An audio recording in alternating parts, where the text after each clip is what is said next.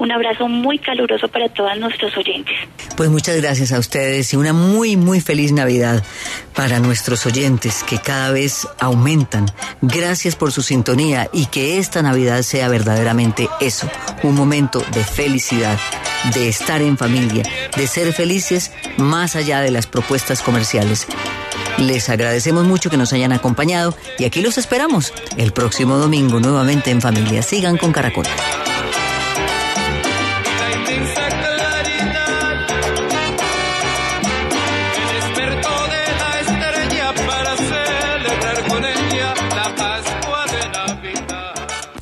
Lotería de Bogotá y sus 8 mil millones de pesos con el billete dorado presenta la hora en Caracol Radio. 11 dos minutos.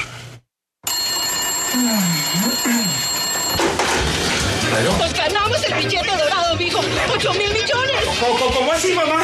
¡Nos volvimos millonarios! Camilito, millonarios. ¿Camilito? ¿Cuál Camilito, mamá? Si yo me llamo Andrés. Ay, qué pena. Eh, marqué mal. 8 mil millones trasnochan a cualquiera. Compra, juega y regala el billete dorado de la Lotería de Bogotá. La que más billete da. Juega el 24 de diciembre. Última hora Caracol. Dirige Diana Calderón. Hay inquietud entre los militares en retiro sobre el pronunciamiento del gobierno que garantiza la aplicación de una justicia especial de paz para los agentes del Estado en el posconflicto, informa Joana Rodríguez. Aunque el general retirado Jaime Ruiz, presidente de ACORE, celebró el anuncio del presidente Juan Manuel Santos de un tratamiento especial a los militares en el posconflicto, dijo que aún hay grandes dudas en cómo se aplicará dicho tratamiento. Y es que el documento señala que de ser hallados culpables pagarán las mismas penas que la guerrilla de las FARC. Nosotros como fuerza pública somos un organismo del Estado, cumpliendo misiones institucionales. Si hubo excesos, si hubo errores, si hubo equivocaciones, no puede hacer el mismo tratamiento, ¿no? Que se le da a los bandidos. El general retirado señaló que lo que más les preocupa es quiénes serán los magistrados y jueces que los juzgarán. La policía en Cincelejo está en la búsqueda de un taxista que agredió físicamente a dos mujeres quienes le reclamaron por el costo de una carrera. Leonardo Sierra. Pues el caso ocurrió en la ciudad de Cincelejo, donde dos mujeres le reclamaron a un taxista por el cobro excesivo de la carrera. Supuestamente allí la carrera en el municipio cuesta máximo 5 mil pesos y el taxista le estaba cobrando 8 mil. Entrevistamos a Laura, quien es una de las mujeres afectadas por la golpiza de este taxista. El señor taxista agredió a mi mamá, le pegó, le rapó el billete, le rasguñó la mano, pues yo la defendí, le tiré duro a la puerta del carro para evitar que el señor nos, nos pegara más fuerte. El señor se me mandó encima, me tiró un puño en la cara. Obviamente yo reaccioné eh, seguimos discutiendo. Las personas que estaban acá afuera nos defendieron, por así decirlo. Se le tiraron al señor taxista. Él lo que hizo fue arrancar. Laura puso la denuncia por lesiones personales y hasta ahora la policía busca a este taxista. En Santa Marta, las autoridades de salud reportan 600 casos de Zika. La población de adultos mayores es la más afectada. Víctor Polo.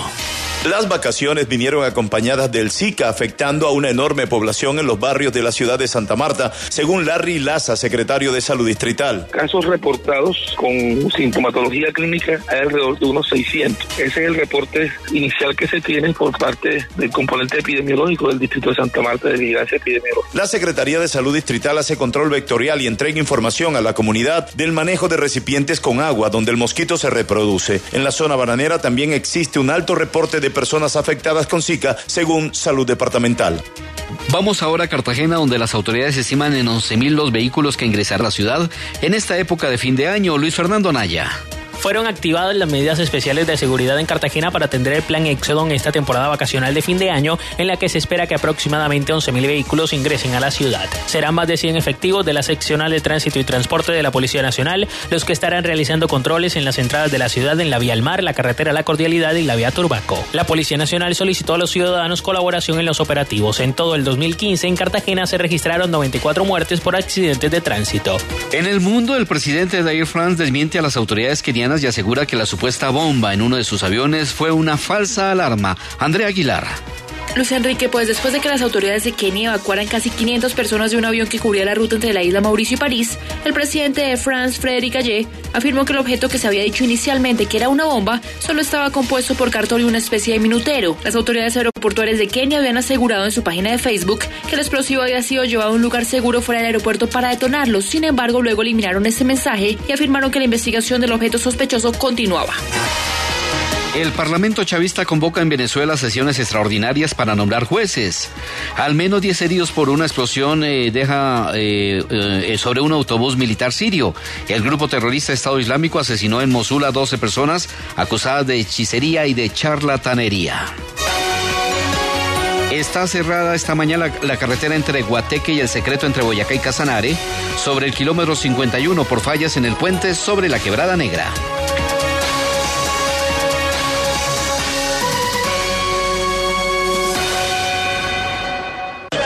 Mire, es que es recontra chiquitiquitiquitiquitico.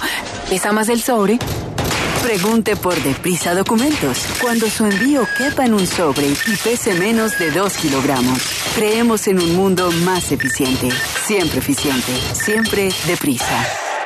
Siempre eficiente. Siempre deprisa. Presentó Última Hora Caracol. Más información y entretenimiento en www.caracol.com.co. Hoy Chevrolet, Find New Roads, presenta la hora en Caracol Radio. 11, 7 minutos. Celebra con la venta de Navidad Chevrolet y llévate un cero kilómetros con un beneficio increíble. Chevrolet Spark GT, 0% de interés en 4 años. Chevrolet Tracker, 0% de interés en un año. Acércate a un concesionario. Tu momento es hoy. Chevrolet, Find New Roads. Más información en www.chevrolet.com.co.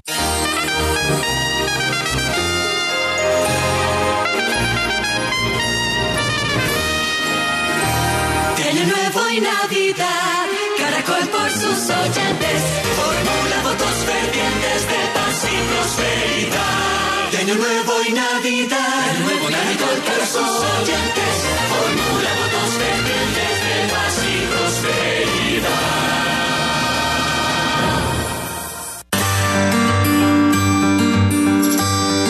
Historia del mundo.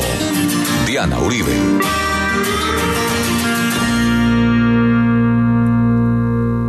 Buenas, les invitamos a los oyentes de Caracol que quieran ponerse en contacto con los programas, llamar al 338-0039, es 380039 o escribir a info arroba la casa de la historia.com, info arroba la casa de la historia.com o consultar nuestra página web www.lacasadelahistoria.com, www.lacasadelahistoria.com.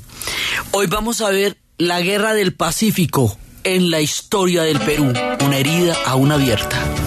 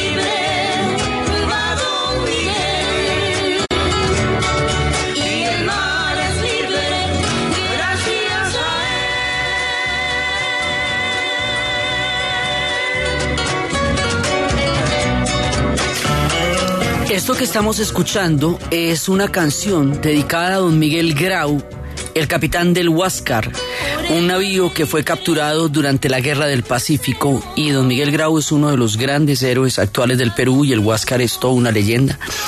Es que resulta que la Guerra del Pacífico va a generar un imaginario sumamente poderoso en el pueblo peruano. Es una, es una situación extrema a la que ellos se vieron envueltos, se vieron envueltos porque ellos no fueron los que la propiciaron, pero sí los arrastró la guerra. Ellos que durante la independencia no tuvieron un imaginario tan impactante, tan poderoso acerca del proceso de liberación, sí lo van a tener con respecto a la guerra del Pacífico. Es más, cuando uno va a los museos de la historia del Perú, de la historia del Perú contemporáneo, todo está alrededor de la guerra del Pacífico y la referencia al proceso de independencia es bastante lateral con relación a lo que significa la guerra del Pacífico. La guerra del Pacífico para ellos es, es un tema sumamente delicado, es un tema que todavía roza muchísimo con Chile y con Bolivia, pues porque lo vimos en su momento cuando estudiábamos en la historia de Chile, ahí es donde Bolivia va a perder la salida al mar y donde Perú va a perder un montón de territorio y donde Chile se va a volver un país mucho más grande de lo que era en el principio, antes de la guerra. Entonces, cuando estábamos en la historia de Chile vimos cómo esta guerra para los chilenos es el momento en que se da un proceso de expansión de los límites de la nación chilena, que era, digamos, aquí es una franjita chiquitica y después de la guerra va a tener toda Antofagasta, la que era la parte de Bolivia que la que salía al mar y más adelante tuvo la, las guerras con los mapuches para llegar hasta la Patagonia, para llegar hasta la Tierra del Fuego y, al sur del Biobío.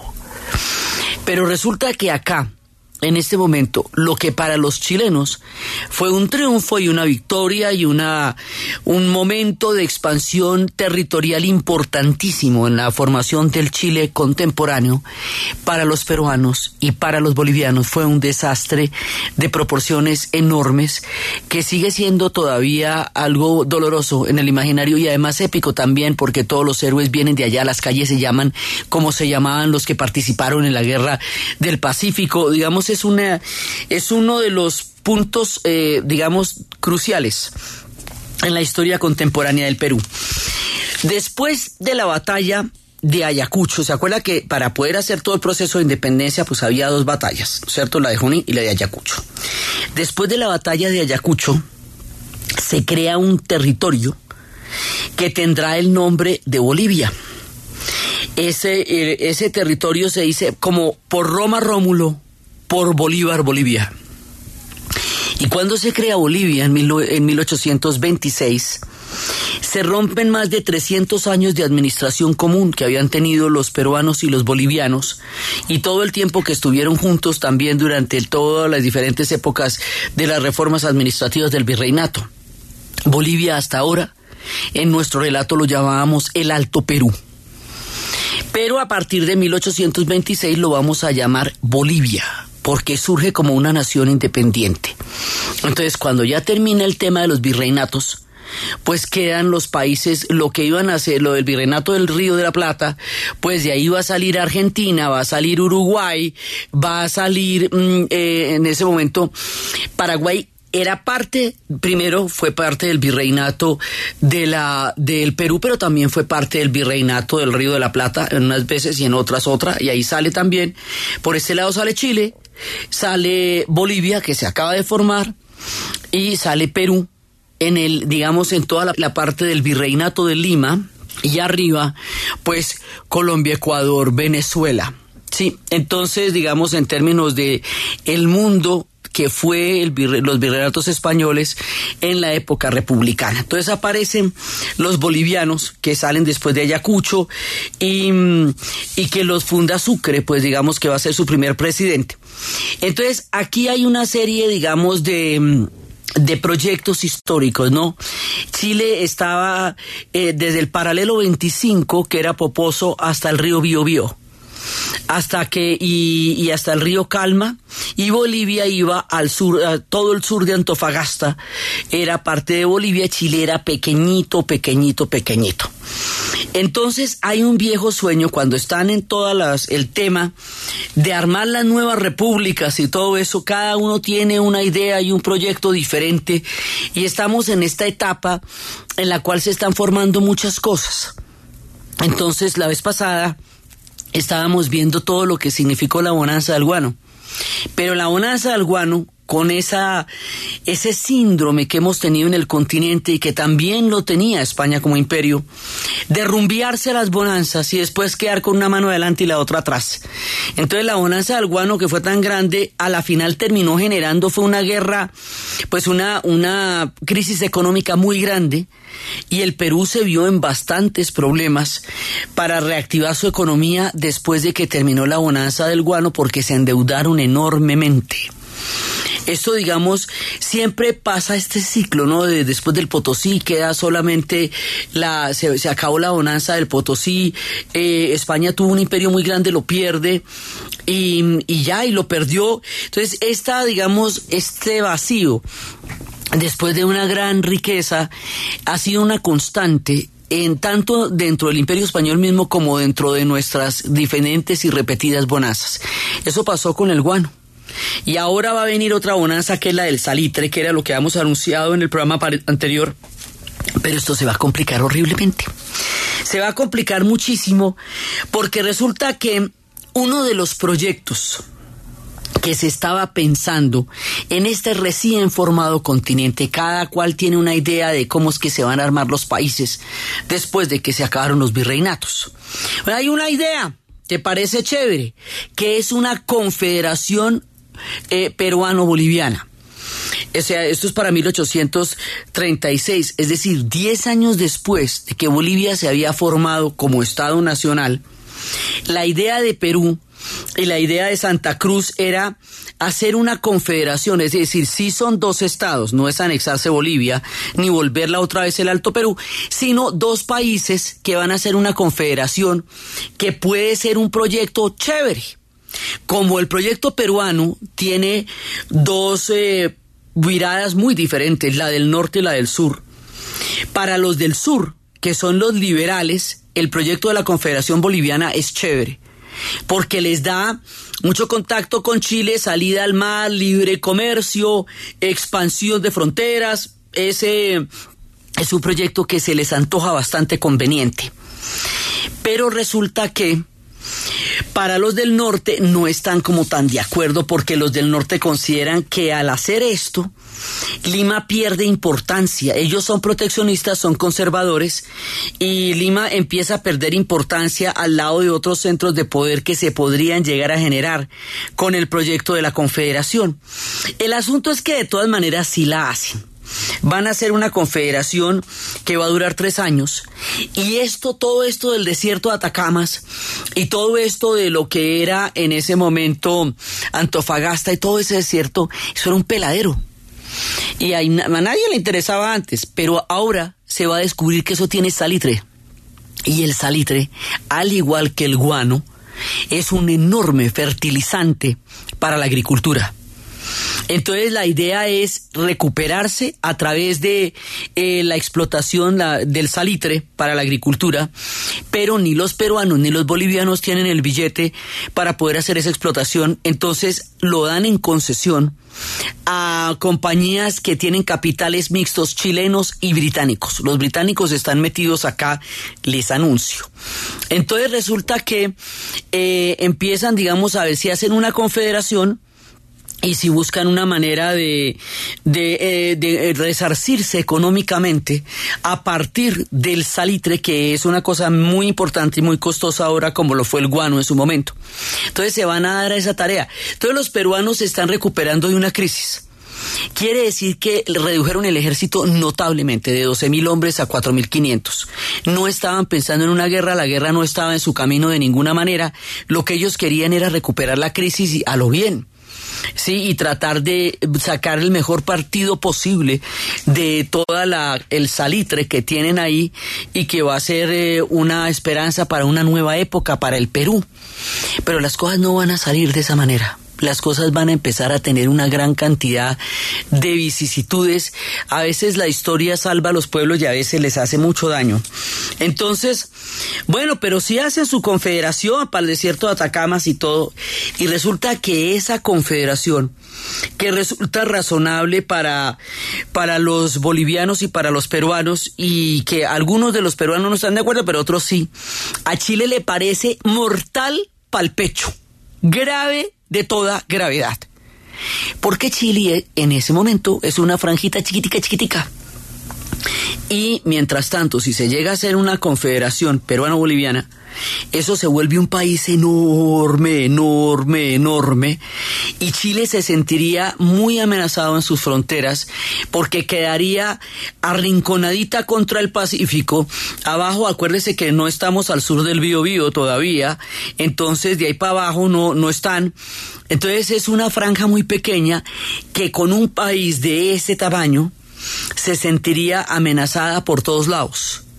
Entonces Chile se opone se opone a la confederación, se opone, se disgusta, se ofende y ataca y declara la guerra de una vez, o sea, todo en una sola.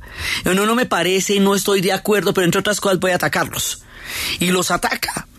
Entonces, eh, ahí ya va a haber, digamos, una primera agresión y eso, eso va a ser, digamos, esto es de 1836 a 1839 que dura la Confederación y finalmente Gamarra la disuelve. Y, y, de esa manera pues eh, eh, se acaba como la esta, esta primera agresión, ese primer roce y disuelve la confederación. Pero sí después, más adelante, van a formar un pacto de una alianza estratégica ellos dos, de todas maneras. En todo caso, bueno, bueno, bueno, bueno, pues está bien, si ya le parece tan grave, la disuelven.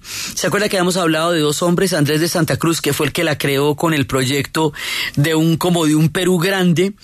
Eh, que era el de los liberales, y Gamarra, que es el de los conservadores. Gamarra la va a disolver, disuelve la confederación. Y ya, bueno, sí está bien, si, es tanto problema, la vamos a resolver. El Perú, después de lo del guano, se declara en bancarrota y entra en un problema muy bravo. Entonces, el presidente, el primer eh, presidente nacionalista Pardo, primer presidente civil del Perú, porque acuérdese que ellos van a tener una cantidad de, de episodios de golpes militares, se le ocurrió la idea de nacionalizar las empresas que estaban explotando el desierto de Atacamas. Esa nacionalización que va a hacer la Manuel Pardo la hace en 1875 y es una manera de de buscar, eh, digamos, mucho mayor dividendos. Las empresas eran de capital chileno y británico, de, de, de, Inglaterra, que está en ese momento en plena expansión imperial, y las nacionalizó, a ver si esa plata le entraba y redujo, o sea, buscando una salida económica, nacionalizó las empresas redujo el gasto militar eh, de manera tal que eso pues eh, les pudiera ahorrar dinero al Estado y acabó con un montón de barcos. Y esa, esa política en ese momento le dio a Chile, que sí se estaba modernizando y había comprado nuevas flotas y había tenido una gran cantidad de gasto militar, una supremacía sobre el Pacífico que antes había sido desde mucho tiempo atrás una hegemonía particular del Perú. Entonces, lo que va a hacer Pardo es negociar una alianza militar con Bolivia para, digamos, para una alianza defensiva por si llega a haber algún tipo de problemas, porque a lo largo del siglo XIX, Va a haber muchas guerras en el sur del continente por la conformación de los países que hoy existen. Nosotros no sabemos de esas guerras, no, no nos tocaron a nosotros, a nosotros nos tocaron las civiles. A ellos les tocaron las civiles, pero también les tocaron las de por límites. Esa es una historia de parte de nuestra conformación como pueblo y como nación. Entonces a ellos les tocaron, hubo una guerra eh, con Argentina, bueno, hubo un montón de guerras en esa etapa, sí, bastantes que son, pues va a haber... Eh, va a haber las guerras de la Triple Alianza, va a haber que esa la vimos, va a haber guerras civiles, va a haber guerra del Perú, va a haber guerra de Argentina. O sea, ahí es un panorama bastante inestable ese que se va encontrando en ese momento. Y en ese panorama y en ese contexto se produce, porque mire, son las guerras del siglo XIX, después de la independencia, hay una entre Perú, Bolivia y Chile por la conformación de la federación. Hay otra entre, eh, hay otra entre Argentina y la Confederación también. Está la de la Triple Alianza y está la Guerra del Pacífico. O sea, todas estas guerras se dieron en la conformación de estos países. Entonces, en este contexto tan supremamente volátil, lo que hacen es una alianza defensiva entre Perú y Bolivia. Inclusive invitaron a la Argentina y la Argentina dijo que no, porque Argentina en ese momento también tenía otra, otro lío en Tarija. Entonces, empezaron todos, pues se hizo esta previa alianza defensiva. Y esta previa alianza defensiva está ahí, digamos, como una posibilidad. Es una manera de, de, de todas maneras, prever cualquier cosa que pudiera pasar.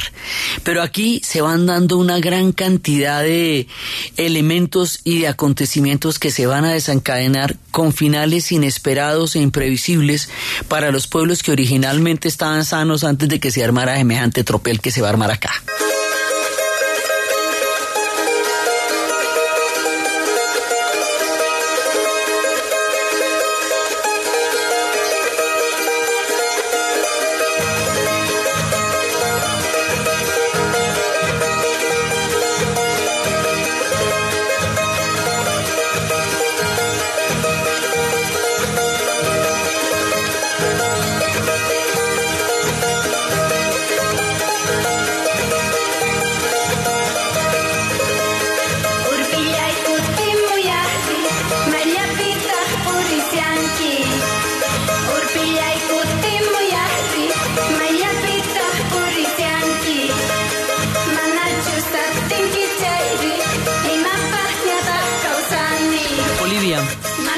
Estamos escuchando es una canción boliviana en lengua quechua.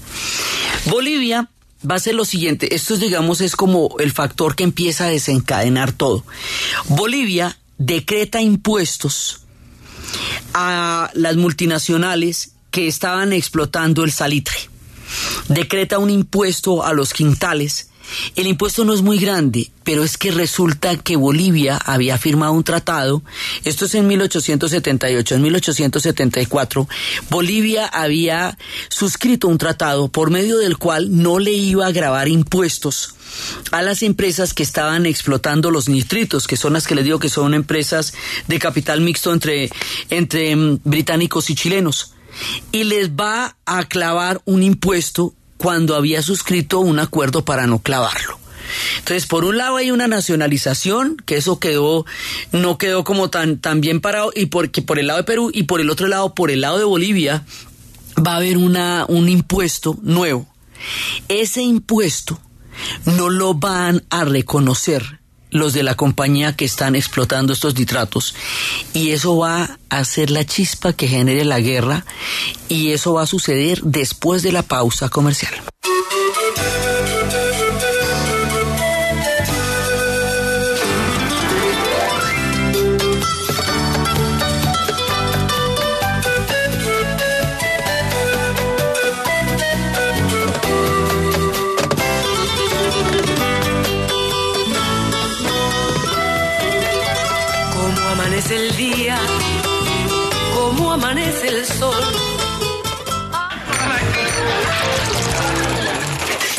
Ay, qué dolor de cabeza. No todos los organismos son iguales, ni asimilan el trago de la misma manera. Controla cuánto tomas. No esperes a estar borracho o al día siguiente con guayabo para darte cuenta que te pasaste. Ya no valdrá la pena prometerte lo mismo de siempre. Nunca más vuelvo a tomar. Que no controle tu vida, disfruta sin embriagarte, porque hay alguien que te espera.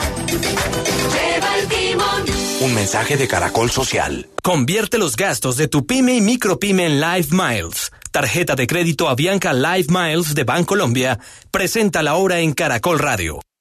11 de la mañana, 31 minutos. Ahora con la nueva tarjeta de crédito Avianca Life Mais de Bancolombia, llevas tu empresa tan lejos como quieras, porque conviertes los gastos de tu negocio en Life Mais. Solicítala ya en nuestra red de sucursales y comienza a programar tu próximo viaje. Encuentra más información en lifemais.com slash pyme Bancolombia. Bancolombia, le estamos poniendo el alma. Vigilado Superintendencia Financiera de Colombia. Banco Agrario, más campo para todos, presenta Última Hora Deportiva.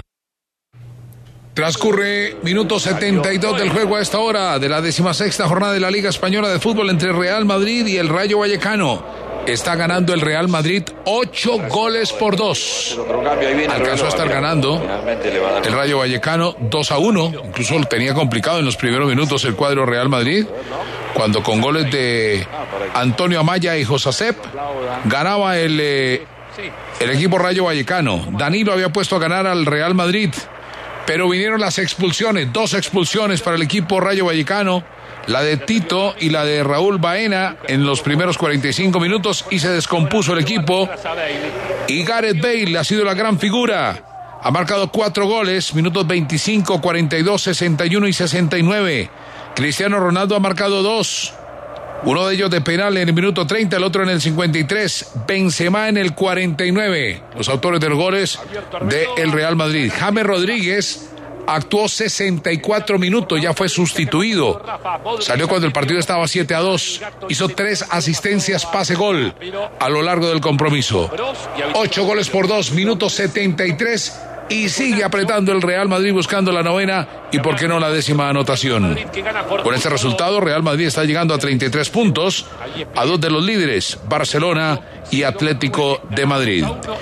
Y vamos a Medellín, porque hay fuertes medidas de seguridad para el compromiso de hoy por la finalísima del fútbol colombiano, Gilberto Arenas. Chemas, y para esta final, Nacional Junior, las autoridades de Medellín han implementado fuertes medidas de seguridad. Se han instalado más de 136 cámaras para controlar al público que llegue al máximo escenario deportivo de la capital de la montaña. Al respecto, esto manifiesta el vicealcalde de seguridad de Medellín, Luis Fernando Suárez. Se trata del proyecto tecnológico eh, tal vez más importante que la ciudad ha puesto en los últimos años. Hoy podemos decir que Medellín tiene el mejor sistema tecnológico de videovigilancia con un sistema de identificación de rostros eh, puesto en la ciudad de Medellín, 170 cámaras, un sistema de videoanalítica el mejor que hay hoy prácticamente en el mundo para garantizarle a los hinchas del fútbol pues, las mejores condiciones de seguridad y de integridad. Recordamos que por el cierre de fronteras no se permitirá el ingreso al estadio Atanasio Girardot de los hinchas del Junior de Barranquilla.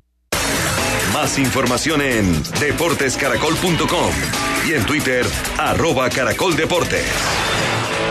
Navidad, Navidad, ya llegó la Navidad. Navidad, Navidad, ya llegó la Navidad. A todo este lindo campo ya llegó la. Navidad,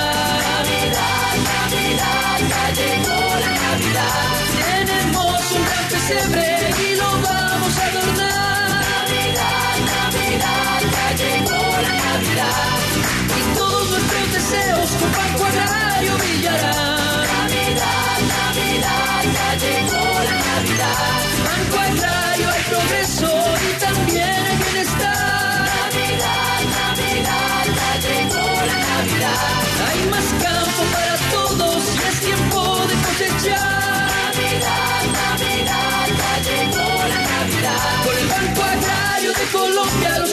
los campesinos triunfarán.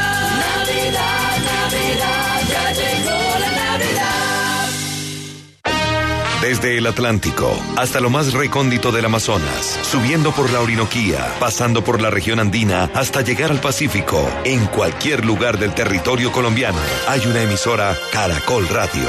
En Mocoa, Maguaré Estéreo. En Barranca Bermeja, emisora La Voz del Petróleo. Y en Zapatoca, Radio Láser. En Navidad y Año Nuevo, seguiremos informando. Caracol Radio y su red de emisoras afiliadas, más compañía.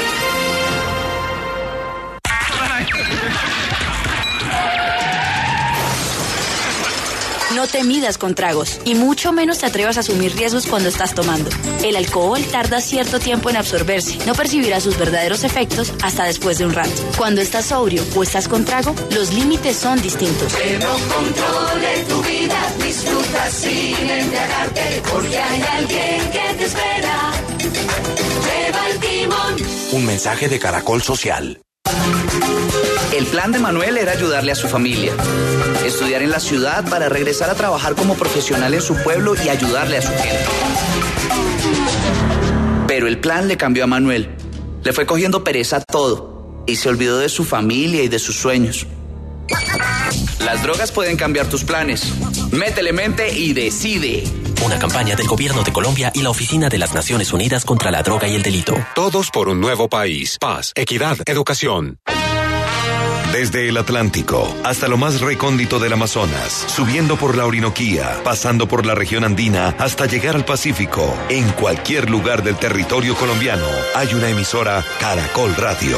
En Florencia, Armonías del Caquetá, en Yopal, Caracol Yopal, en Aguachica, Ondas del Cesar. En Navidad y Año Nuevo, seguiremos informando. Caracol Radio y su red de emisoras afiliadas, más compañía. Servientrega, logística oficial de la Selección Colombia, presenta la hora en Caracol Radio. 1137. Por ti moveré, el mundo se hace falta. En Servientrega movemos al mundo para llevar el espíritu de la Navidad a todos los corazones. El mundo se mueve cuando entregamos vidas, sueños, amores, ilusiones y esperanzas. Servientrega, Centro de Soluciones.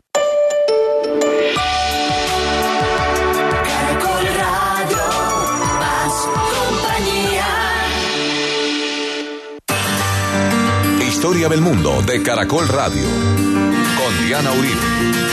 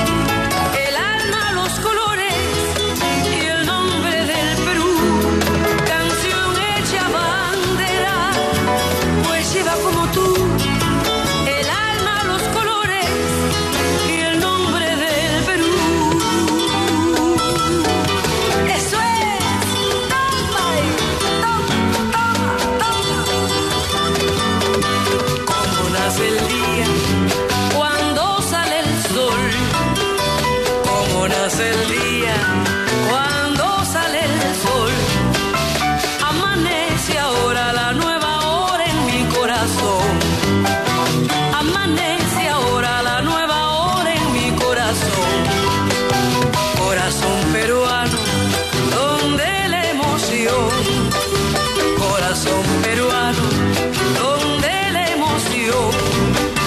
Amanece ahora porque la aurora se hizo canción. Amanece ahora porque la aurora se hizo canción. De la selva a los Andes, de los Andes. Bueno, entonces resulta que esto se va desenvolviendo de la siguiente manera. Bolivia le graba el impuesto a la compañía anglo-chilena que está explotando los nitratos en, en, Antofagasta y en, pues, en el desierto de Atacamas. La compañía se niega a pagar el impuesto porque había habido un trato que decía que no le iban a subir durante 25 años impuestos a la explotación del salitre. Entonces Bolivia, como la compañía se niega a pagar el impuesto, Bolivia embarga el producto, entonces dice no lo pueden sacar y arresta al administrador de la compañía. Entonces Chile envía naves de guerra y ocupa Antofagasta. Un, dos, tres por mí. Tran, de una. Entonces, bueno, eso se va poniendo mosquísimo. Entonces, un mes más tarde, Bolivia le declara la guerra a Chile. Y cuando le declara la guerra a Chile, invoca el tratado que tiene con el Perú, la alianza esta militar que dijimos hace un ratico que habían hecho, que por si las moscas dijo, bueno, usted tiene una alianza conmigo.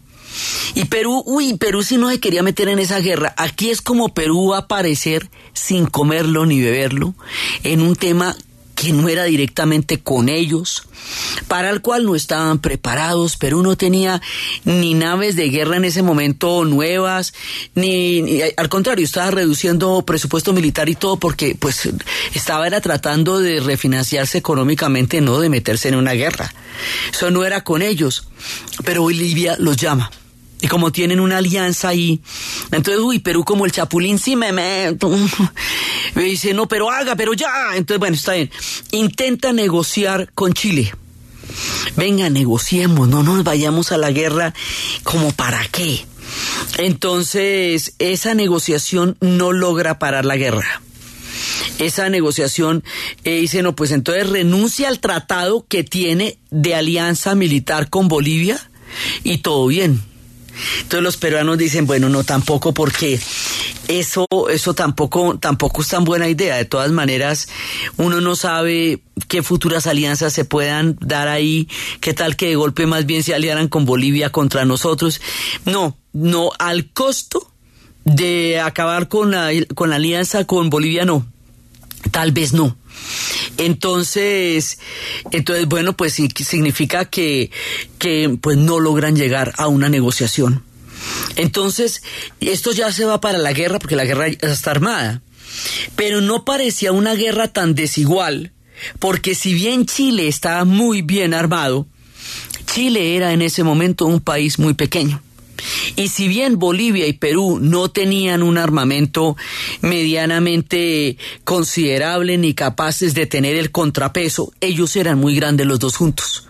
Pues esos eran un territorio inmenso, pero los chilenos tenían el apoyo de los británicos. Y eso sí hacía una diferencia muy grande. Entonces, con el respaldo de los británicos, los chilenos con un ejército totalmente tecnificado, desarrollado, van a dar una guerra naval enorme. Y en esa guerra naval le capturan y le hunden el Huáscar, dos grandes barcos, uno de ellos es el Huáscar. Y ahí estaba Don Miguel, la canción con la que Don Miguel Grau, la canción con la que estamos empezando el programa es la de Don Miguel Grau, héroe del Huáscar. Entonces, hoy por hoy el Huáscar lo tienen en Chile y es un museo, cosa que tampoco contribuye a que las cosas se, se, se un poco entre estos dos pueblos donde eso siempre quedó como una, una herida abierta. Entonces, esto hace que vaya a haber un control de Chile sobre el Pacífico y hace que Perú pierda la hegemonía sobre el Pacífico. Entonces, resulta que los chilenos desembarcan una vez, o sea, por el lado del Pacífico, ya la, después de lo del Huáscar, ya por el lado del Pacífico han perdido la guerra. Ahora viene la parte por tierra. Y en la parte de tierra es que Chile desemboca y, y se va hasta Lima, pues, o sea, desemboca y bien sea Bolivia y la ocupó desde que ocupó Antofagasta eventualmente es cuando le va a quitar a Bolivia toda la salida al mar. Bolivia va a perder la salida al mar porque lo habíamos visto cuando estábamos en la historia de Chile. Antofagasta formaba parte de Bolivia y después de esto Antofagasta va a formar parte de Chile y Bolivia va a quedar sin salida al mar. Entonces, eso todavía, imagínense el lío, todavía los bolivianos lo tienen. O sea, esto no se ha resuelto, si me entiende, esto terminó hace un siglo, pero no se ha resuelto. Entonces, se meten allá, ya Bolivia pues estaba, estaba totalmente pues invadida, aparecen sus grandes héroes, los grandes héroes peruanos como Miguel Grau, Francisco Bolaño, las, las calles tienen, de Lima tienen la, eh, los, los nombres de ellos. Todo esto se va complicando la cosa de la siguiente manera. En 1880 hay una expedición de Patricio Lynch, que es un general chileno, y desembarca en la costa norte, y el hombre llega ya hasta Lima, pues, y ahí este desembarco va a ser violento, va a ser y va a ser despiadado y este por ejemplo hacen cosas como que se van a eh, se van a llevar 50 mil volúmenes de la biblioteca general que había en Lima para Santiago de Chile unas máquinas que tenían para capacitar a la gente que se había arruinado después de la crisis económica del guano, se la llevan para Santiago de Chile. O sea, van a hacer actos muy agresivos, eh, no solamente simbólicos, sino físicos. O sea, hay una carnicería grande entre la población. Entonces esto genera una resistencia de guerrillas. Y el presidente peruano le dio por irse a conseguir empréstitos para la nación en el momento en que estalla la guerra. Entonces deja esto sin, en un vacío de poder. Entonces eh, hay, un golpe de Estado de parte de Nicolás Piolada y en ese golpe de Estado eh, hay un momento en que Perú está sufriendo un bloqueo económico y las fuerzas chilenas van entrando y se produce un vacío de poder. O sea, aquí fallan dos cosas. Falla militarmente la situación Bolivia cae de entrada con la ocupación de Antofagasta, pero lo que es más grave para el Perú es que se produce un vacío de poder muy grande.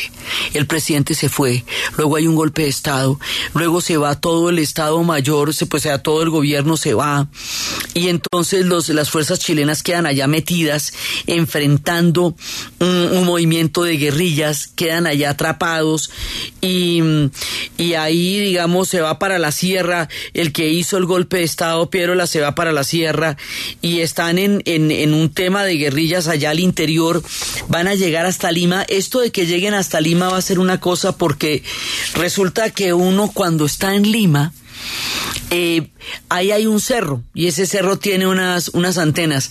Cada vez que uno pasa por el cerro, pero cada vez, las seis o siete veces que uno pasa en el día, los limeños le dicen a uno, mire, de ahí sacamos a los chilenos, hasta ahí llegaron los chilenos. O sea, esto todos los días ahora, digamos, habitualmente. Quiere decir que esta memoria está totalmente viva entre los peruanos y los chilenos, como está viva en el Uruguay la guerra de la Triple Alianza.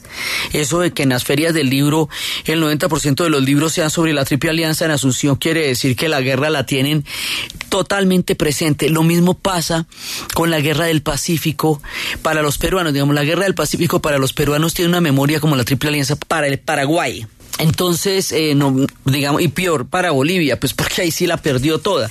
Entonces hay un momento en que los chilenos están ahí y han invadido, pero no hay sujeto, no hay un interlocutor, no hay un gobierno, hay un vacío de poder. Entonces nombran a un presidente, Cáceres, para ver si pueden negociar con él y él lo que va a tratar es buscar apoyo de los Estados Unidos a ver si logra salir de ahí. O sea, Cáceres no va a ser el títere que quieren que sea. Entonces, eh, entonces él trata de buscar ayuda a los Estados Unidos, pero los Estados Unidos no se va a meter en esa guerra que no es con ellos, eso está muy abajo. Entonces ahí tampoco logran eh, encontrar un punto en el cual se pueda firmar una paz. Y entonces eh, va a haber una cantidad, digamos, de, de, vacíos de poder y hay personajes que aparecen, hay uno que le dicen el brujo de los Andes, que crea los focos de resistencia y Chile se queda metido en esta guerra sin poderse salir de allá, queda atrapado y no tiene cómo salirse ni cómo firmar un acuerdo de paz ni cómo nada, porque no hay quien, o sea, lo que se forjan es un montón de resistencias. Estas resistencias, estas guerrillas, esta población civil tratando de repeler la invasión chilena, en forma de guerrillas y de resistencia armada del pueblo, sí va a crear el imaginario de heroísmo y de resistencia que no existe en la memoria colectiva con respecto a la independencia. Por eso les digo, cuando uno va a los museos de la historia del Perú, lo que está realmente eh, retratado y mostrado de muchas maneras es esta guerra contra el Pacífico, mucho más que la campaña de independencia. En eso su perspectiva histórica es distinta a la del resto del continente, donde las batallas de las independencias tienen mucho más importancia que las guerras que tuvieron estos pueblos entre sí en términos de los museos, digamos, eh, con respecto a las independencias. Por supuesto, salvo el caso del Paraguay, donde la independencia se dio sin disparar un solo tiro y en cambio la Triple Alianza sí lo despedazó. Entonces, acá pasa que este imaginario de la gente resistiendo en Miraflores y todo eso va a ser sumamente querido, sumamente respetado, sumamente amado por la memoria de los peruanos actuales. Y, En un momento dado, como les digo, esto no hay con quién, porque hay un vacío de poder. Entonces empezamos con que el presidente se fue a buscar billete y mientras se fue, entonces le hicieron un golpe acá y luego le hicieron otro golpe, luego se fueron para la sierra y luego se reunió, todos se esparcieron en guerrillas. Entonces, esto empantana la guerra muchísimo más. Y finalmente los chilenos terminan reconociendo a Miguel Iglesias, que era uno de los líderes de los movimientos guerrilleros de resistencia que se armaron durante este tiempo. Con, con él es que hacen un tratado para salir de ahí, y eso se llama el Tratado de Ancón que lo hacen en 1883. Por fin, la du- todo esto dura de 1880 a 1883, pero se desbarataron en esas. Y finalmente firman el Tratado de Ancón y el Tratado de Ancón hace que Perú ceda la provincia de Tarapacá. Y diez años después Tacna y Arica. Entonces, eh, pero fundamentalmente va a ser Tarapacá. Antofagasta ya fue tomada. Sí, y, al- después de esto, entonces cuando ya Ant- Antofagasta fue tomada y todo, pues es cuando viene el resultado en que Chile duplica su territorio, Perú pierde todo, todo, esa, todo ese pedazo de Tarapacá, Bolivia pierde Antofagasta y la salida al mar. Y luego se hace una asamblea constituyente en el Perú en 1884, después de la batalla de Miraflores. Lima, que había sido en los tiempos del guano, la perla del Pacífico. Era uno de sus momentos de gran esplendor. Los peruanos tienen esplendores y miserias en grados extremos. Cuando les va bien, les va divinamente y cuando les va mal, les va mal. O sea, mal es mal. Entonces, después de que la bonanza del guano fue una época de tanta, de tantísimo esplendor y Lima era, Lima es maravillosa, esa época era la mamacita pues de la bonanza.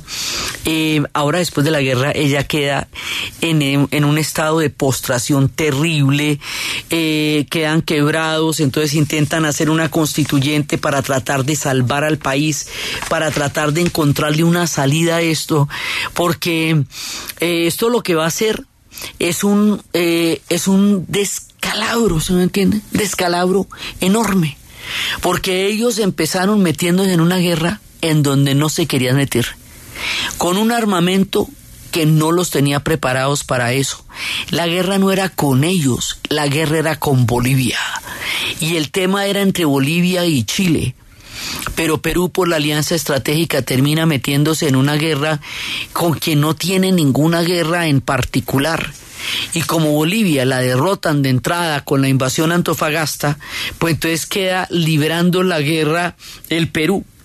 Y como se quiebra toda la estructura del poder institucional, porque el presidente se va y el otro que hace el golpe se va para la sierra, entonces se fragmenta el gobierno, se produce un vacío de poder. El vacío de poder hace que sea mucho más tiempo lo que se prolonga el conflicto porque no hay por dónde terminarlo, porque las guerras se terminan con tratados de paz y los tratados de paz hay que hacerlos con alguien y si no hay sujeto, ¿cómo hacemos? Entonces, se le, se le, como que se le desbaraja toda la, toda la baraja al Perú, oiga, y lo teníamos en una bonanza de guano en, el programa pasado, todo bien. O sea, sin lío. Y ahorita nos desbarató y perdió territorios importantes, importantes. Y de todas maneras, la, participa la invasión de los chilenos en el tiempo en que estuvieron allá fue una invasión brutal y salvaje porque es que las invasiones no son chéveres. Son nunca hay un ejército que entra encantado y divino a tomar té con la población. Las invasiones siempre son violentas e indignantes para los chilenos es una epopeya de su formación como Estado nacional. Para los peruanos es un episodio de humillación y de heroísmo y de invasión que lo recuerdan con un enorme rencor. Para los bolivianos es el momento más aburridor de su historia porque es cuando pierden la salida al mar. Esta es la hora en que los bolivianos siguen reclamando la salida al mar. Todavía ante la Haya está el pleito por la salida al mar de Bolivia. Los chilenos dicen que ni hablar del peluquín, que de ese, mejor dicho, que de eso no se está es ni hablando. Los peruanos, de todas maneras, el Perú es grande y sigue siendo grande y queda grande, porque grande era, ¿sí? Pero Chile dobló su territorio y Perú se desbarató.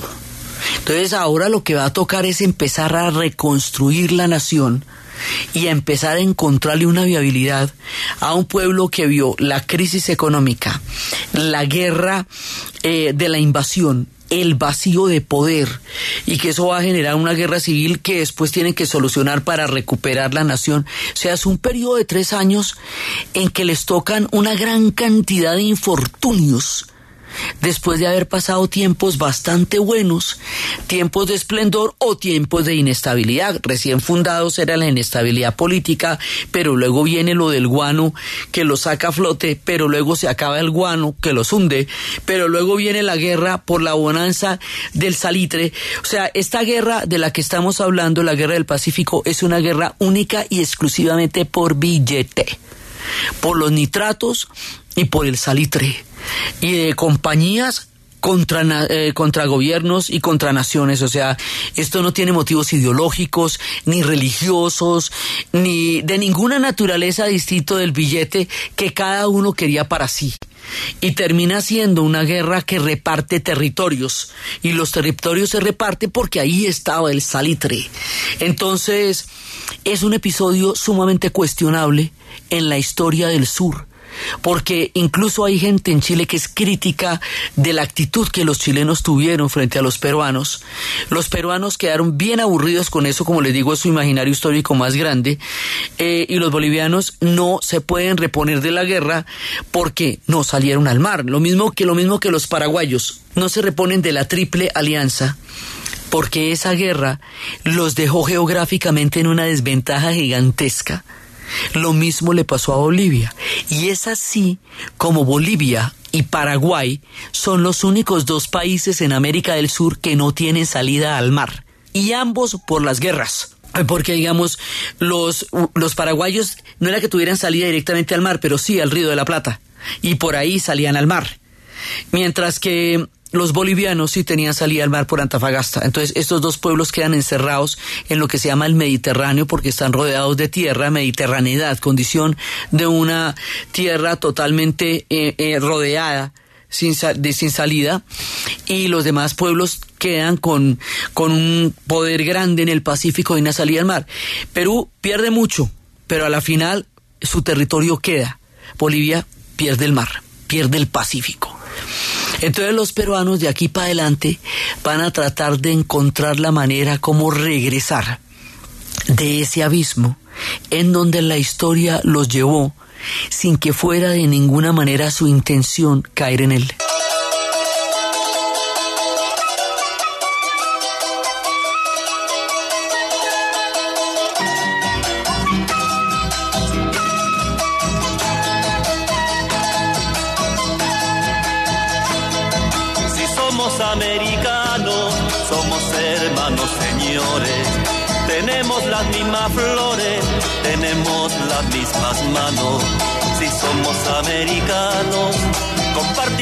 El trigo, seremos buenos hermanos. Bailaremos marinera, respaldos a samba y Si somos americanos, seremos una canción. Si somos americanos. Pero intentará reconstruirse. Esto dejará una herida abierta pero de todas maneras, aunque tengamos heridas abiertas como esta que pasó en la Guerra del Pacífico, en la Guerra de la Triple Alianza, a pesar de los conflictos tan fuertes que se dieron para la formación de los estados del sur del continente suramericano, de todas maneras somos americanos y de todas maneras compartimos una misma cultura y de todas maneras compartimos un mismo idioma y una misma geografía y luego el siglo XX nos va a hermanar porque los problemas que vamos a tener que atravesar los vamos a tener que atravesar de maneras muy similares. Estos son momentos difíciles y críticos en la historia de la formación telúrica de nuestro continente recién independizado en su vida republicana tratando de definirse. Pero igual, de una u otra manera, con heridas, con dolores, con memorias o sin ellas, somos americanos y eso fundamentalmente es un hecho histórico de unas proporciones gigantescas con todo lo que haya podido pasar. Perú, empezará su proceso de reconstruirse como nación y encontrará otra manera de gobernarse.